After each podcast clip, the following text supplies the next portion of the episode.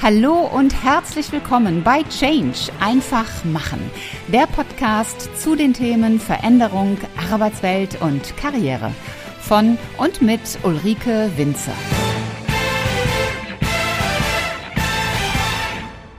Willkommen, ihr Lieben, zu einer neuen Folge im Podcast Change einfach machen. Eine neue Woche, ein neuer Montag und heute gibt es die zweite Lesung aus meinem Buch Stark durch Veränderung, warum manche zögern und andere einfach handeln.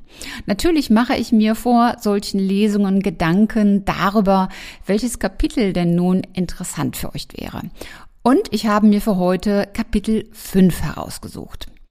Kapitel 5 trägt die Überschrift Alarmstufe Rot, Schutzschilde hoch. Vollbremsung statt Veränderung. Wem das bekannt vorkommt, die Alarmstufe Rot, Schutzschilde hoch, dem kann ich versichern, ja, er kennt das mit Sicherheit aus Science-Fiction-Filmen, zum Beispiel Star Trek. Raumschiff Enterprise.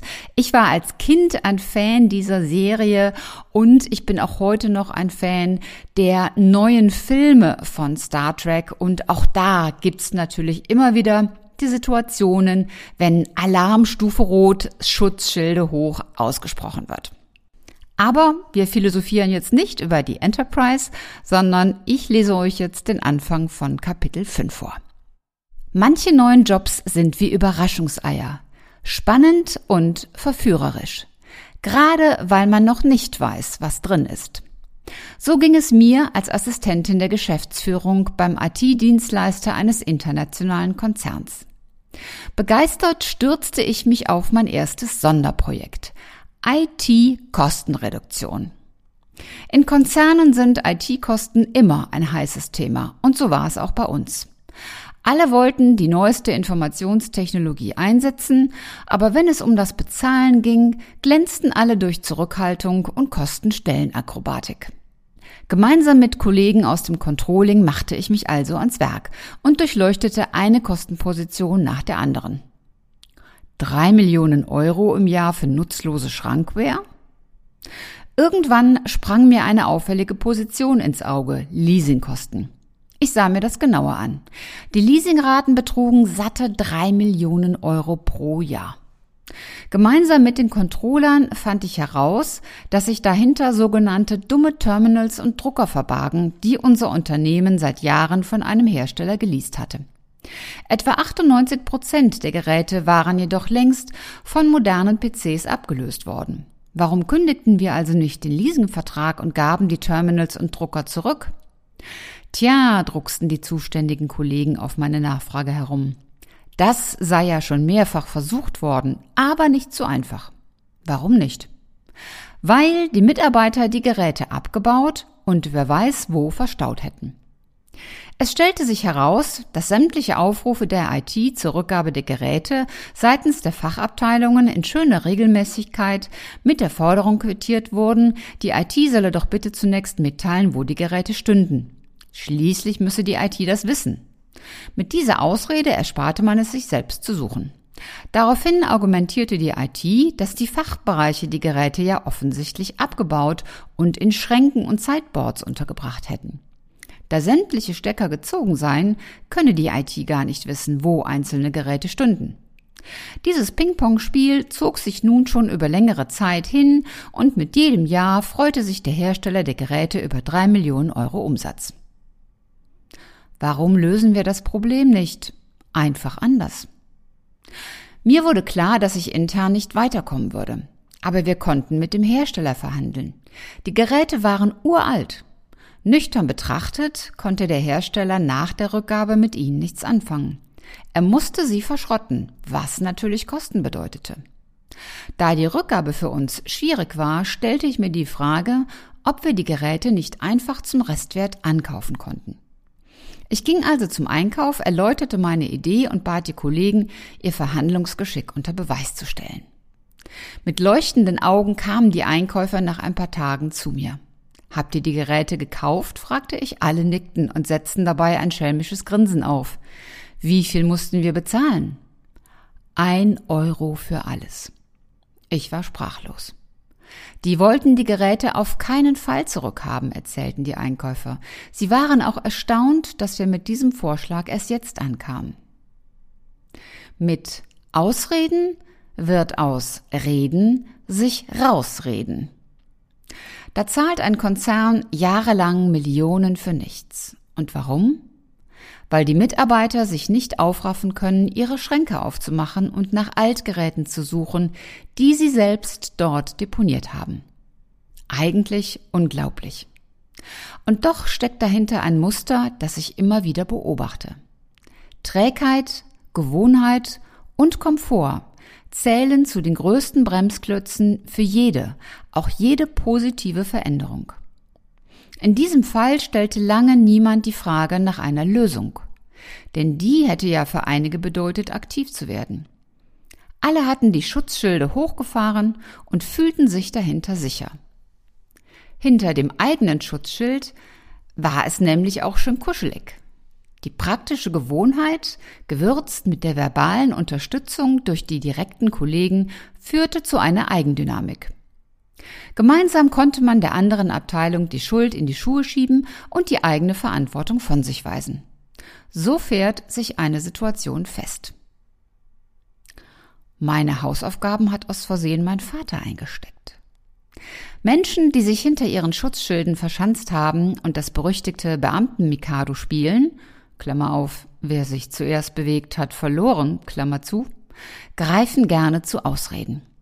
Eine Ausrede ist ein vorgeschobener Grund, etwas nicht zu tun oder eine nicht zutreffende Entschuldigung. Schon als Kinder lernten wir, dass Ausreden viel bequemer waren, als Verantwortung zu übernehmen. Also sagten wir unserer Lehrerin nicht, ich hatte gestern keine Lust auf meine Mathe-Hausaufgaben, sondern war lieber im Freibad und habe dann den ganzen Abend ferngesehen. Sondern wir sagten, ich habe mein Heft vergessen. Oder ich dachte, die Hausaufgabe wäre mündlich. Kommen Ausreden ab und zu mal vor, so ist das keine große Sache und lässt sich mit Humor nehmen. Doch sobald es einreißt, sich immer rauszureden, lernen bereits Kinder, dass es völlig in Ordnung ist, ihre Verantwortung auf etwas anderes oder jemand anderen zu schieben. Soweit bis hierhin meine Lesung aus dem Buch. Ausreden. Ich habe mir mal den Spaß gemacht, eine Excel-Datei anzulegen mit Ausreden, die mir so im Laufe der Zeit über den Weg laufen. Und es sind immer und immer mehr geworden. In meinem Buch habe ich 55 Shades of Ausreden gesammelt. 55 Stück, natürlich in Anlehnung an den Film Fifty Shades of Grey, aber da ich ja Rheinländerin bin, ging das mit den 50 nicht, sondern es mussten 55 sein, also 5 mal 11. Natürlich sind diese 55 Ausreden nur ein Teil der Ausreden, die ich alle gesammelt habe. Ich durfte nämlich feststellen, seitdem ich auf diesem Planeten bin, dass wir unglaublich kreativ sind, wenn es um Ausreden geht. Wenn es dagegen um die positive Seite geht, Gründe zu finden, warum etwas klappt, warum ich etwas tun sollte, warum etwas funktionieren wird, da tun wir uns erstaunlicherweise schwer.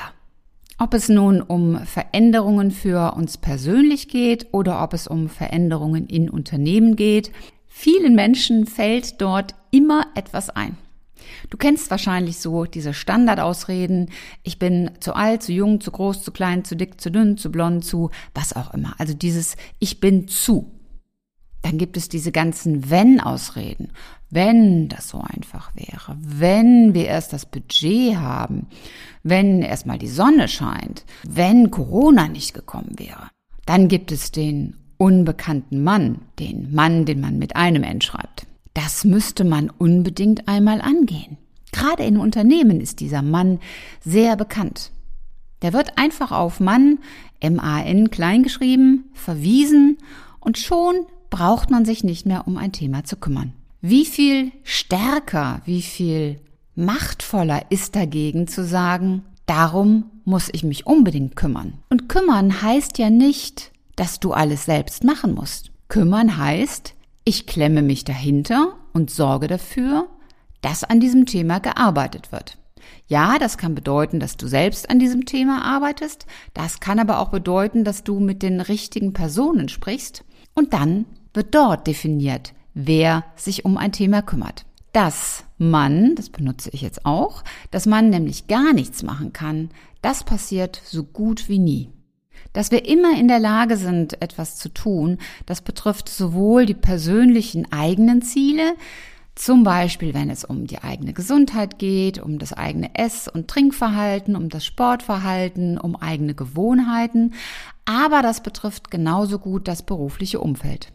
Was passiert nämlich in dem Moment, in dem wir zu einer Ausrede greifen und in dem wir im schlimmsten Fall den unbekannten Mann ins Spiel bringen? Wir geben die Macht ab. Und die Frage ist an wen? Wer ist denn eigentlich Mann? Das Abgeben von Macht heißt auf der einen Seite, ich gebe anderen die Schuld, dem Staat, der EU, den Chinesen, dem Finanzsystem, dem Partner, den Eltern, der besten Freundin, den Kindern, wem auch immer. Ich gebe damit aber nicht nur die Schuld weiter, sondern ich gebe damit auch meine eigene Macht ab. Opferrolle ist das andere Wort dafür. Und wenn wir das jetzt einmal umdrehen, wenn wir beim Handeln ansatzweise so kreativ wären wie bei unseren Ausreden, dann hätten wir es so viel leichter im Leben. Das setzt natürlich voraus, dass wir erstmal ehrlich zu uns sind. Bin ich wirklich zu alt, zu jung, zu groß, zu klein, zu dick, zu dünn? Habe ich wirklich keine Zeit, mich jetzt darum zu kümmern? Ist das wirklich so irrelevant, dass ich sage, da muss man sich mal drum kümmern? Und nochmal, das bedeutet nie, dass du dich um alles selbst kümmern musst und auch nicht sofort. In dem Moment, wenn du aber ehrlich zu dir bist und sagst, ich traue mir derzeit noch nicht zu, diese Aufgabe zu übernehmen, weil in dem Moment kannst du daran arbeiten und kannst versuchen, besser zu werden, anders zu werden, zu verändern. Das Verschanzen hinter der Ausrede, das ist bequem. Das ist die Komfortzone, die berühmte. Und ja, eine Komfortzone ist kuschelig, die hat was. Aber die entscheidende Frage ist, bringt dich deine Komfortzone dorthin, wo du hin willst? Bringt dich deine Komfortzone zu einem befriedigenden, glücklichen Leben? Zu einem Job, der dich erfüllt, der dich begeistert, der dir Perspektiven eröffnet, bei dem du auch übermorgen noch das umsetzen kannst und noch den Umsatz generierst, den du dir wünschst, um sorglos leben zu können. Die Gewohnheit, uns in diese Komfortzone zurückzuziehen, ist antrainiert. Die haben wir uns selbst antrainiert. Und genauso wie wir uns diese Komfortzonengewohnheit antrainieren können, oder konnten besser gesagt, so können wir uns auch antrainieren, mit neuen Gewohnheiten zu handeln. Wir können nämlich diesen Autopiloten im Kopf, der uns da permanent zublubbert, den können wir nämlich auch ausschalten. Das hat auch so ein bisschen was mit der Art und Weise zu tun, wie unser Gehirn arbeitet. Gewohnheiten sind nämlich neuronal billig. Das klingt super. Ist nicht von mir, ist von Professor Dr. Dr. Gerhard Roth. Er ist Hirnforscher und er sagt genau das. Gewohnheiten sind sowohl stoffwechselbiologisch als auch neuronal billig. Warum? Wenn wir Gewohnheiten abspulen, dann müssen wir nicht mehr groß nachdenken. Das ist gut. Das ist fürs Zähneputzen gut, das ist für das Gehen gut, das ist für Essen und Trinken gut, in gewissem Maße aber es ist an vielen anderen Stellen eben nicht gut. Und deshalb ist es wichtig, dass du dich immer wieder fragst, ist das eigentlich schlau, was ich hier so tue? Bringt mich das dorthin, wo ich hin will? Und in dem Moment, wenn du das machst, stellst du deine eigenen Ausreden in Frage. Und dann holst du dir nämlich auch deine Eigenmacht zurück. Mein Aufruf an dich, wenn du das nächste Mal eine Ausrede über deine Lippen kommen hörst, schnapp sie dir, sperr sie in den Keller und überlege, was könntest du jetzt anders machen? Wie kannst du jetzt mit Eigenmacht handeln? Und dann handle. Und wenn du mehr dazu wissen willst, dann lies doch einfach mein Buch. Stark durch Veränderung, warum manche zögern und andere einfach handeln. Du bekommst es im Buchhandel und natürlich über alle Online-Plattformen, über die Bücher vermarktet werden. Und es gibt viele gute deutsche Buchhändler, die im Netz vertreten sind. Gib mir ein Feedback Ich freue mich auf deine Rückmeldung. Das war's auch schon wieder für heute. Wenn dir die Folge gefallen hat, dann mach doch ganz einfach drei Dinge. Erstens, teile die Folge mit Menschen, die dir wichtig sind. Zweitens, abonniere den Kanal, damit du keine Folge mehr verpasst. Und drittens, hinterlass mir gerne eine, am liebsten 5-Sterne-Bewertung bei Apple Podcast und eine Rezension. Ich freue mich in jedem Fall, wenn du auch beim nächsten Mal wieder mit dabei bist. Und wenn du Fragen oder Anregungen hast, dann schreib mir eine Nachricht. Alle Kontaktdaten findest du in den Show Notes. Und bis zum nächsten Mal. Sei großartig und mach einfach Change. Deine Ulrike Winzer.